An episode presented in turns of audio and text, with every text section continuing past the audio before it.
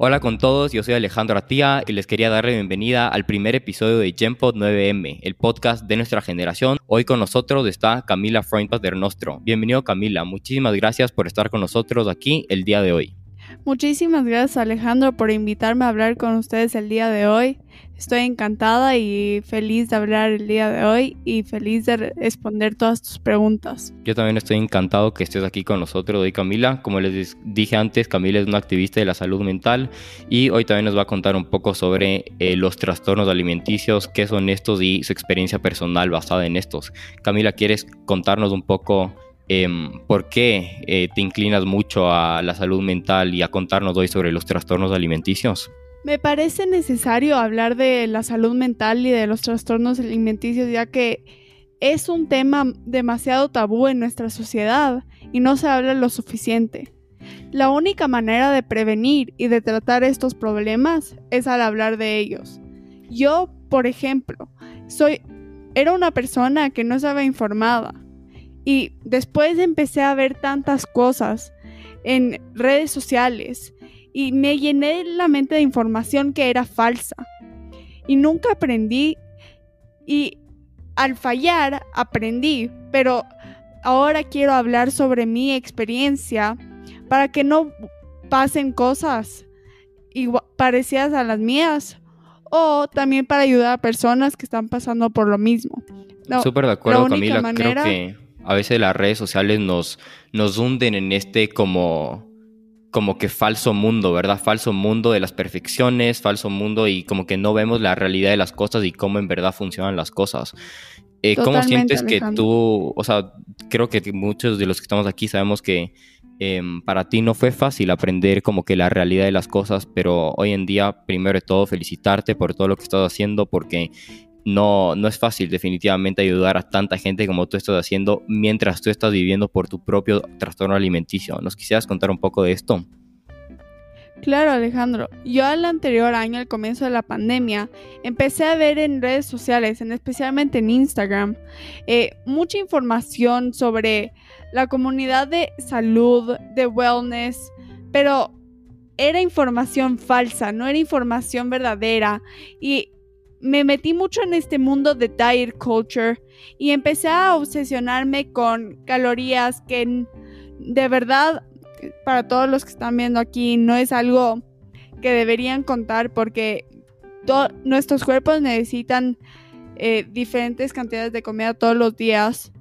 Y además de eso, mi salud mental no estaba en un buen lugar porque me obsesioné con como no podía controlar muchas cosas en mi vida, solo podía controlar una cosa y esa cosa me terminó haciendo mucho daño.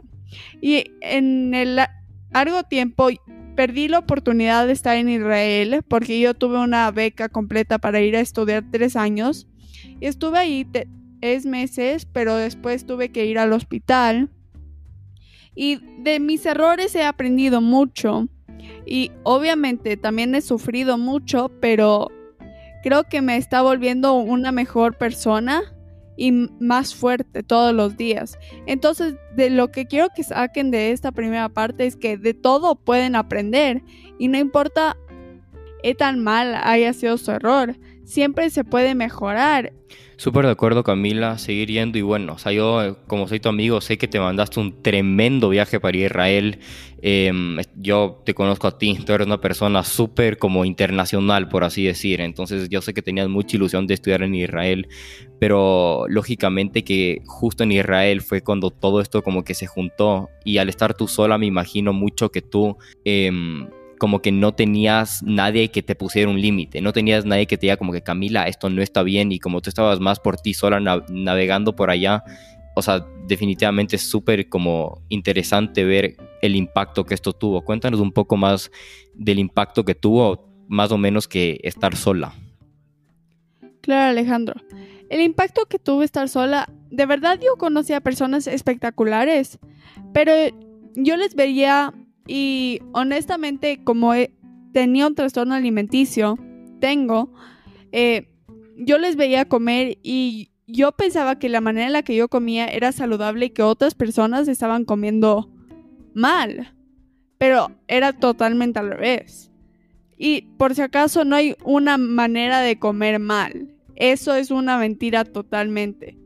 Pero yo no me daba cuenta y estas personas como no me conocían desde antes, no sabían cuáles eran mis hábitos. Entonces tampoco es que podían decirme, Camila, no, estás haciendo esto mal. Porque yo de verdad pensaba que estaba haciendo algo bueno para mí y que me estaba volviendo más saludable. Sí, me acuerdo Camila, como tú decías que, o sea, tú recién averiguaste que, tú, que tenías anorexia cuando ya estabas en el hospital en Israel. O sea, no, no fue un proceso de que tú sabías que tenías anorexia y seguías como que añadiéndole a esto hasta que ya llegaste al hospital. No, o sea, fue recién en el hospital que ya te diste cuenta de esto, ¿verdad? Me dijeron en el hospital, Camila, tienes anorexia nerviosa yo no me daba cuenta, pero después algo mm, caí en cuenta y dije, o yo como o yo me muero. Y yo me acuerdo, eh, la, yo le llamaba como que dos semanas en el hospital, nadie sabía, además de mis amigos de Israel. Pero bueno, después le dije al Alejandro que fue una de las únicas personas que supo y después también fue una de las únicas personas que sabía que yo iba a regresar. Y te agradezco Alejandro por haber estado ahí. Eh, me acuerdo un día que yo estaba súper mal y eh, Alejandro me llama en media clase de educación física y le veo hacer clase de educación física y yo muriendo de risa. Yo también te agradezco a ti, Camila, por tenerme la confianza de contar y por también dejarme ayudarte un poco en este proceso tan largo de recuperación que también yo he aprendido mucho de esto. O sea, yo, yo, yo en lo personal, o sea, tú me has hecho aprender mucho de esto y también a elevar mi visión en que este no sea un tema tabú, como tú dices, o sea, en hacer que este sea un tema que sea mucho más hablado en la sociedad, porque en, el, en fin, eso es lo que le termina haciendo bien a la gente, o sea, que la gente sepa de esto, que la gente sepa eh, por qué, o sea, la recuperación no puede ser lineal, porque, o sea, eh, son cosas que me han ayudado mucho a mí también como que a aprender todo esto, ¿verdad? Totalmente de acuerdo, Alejandro.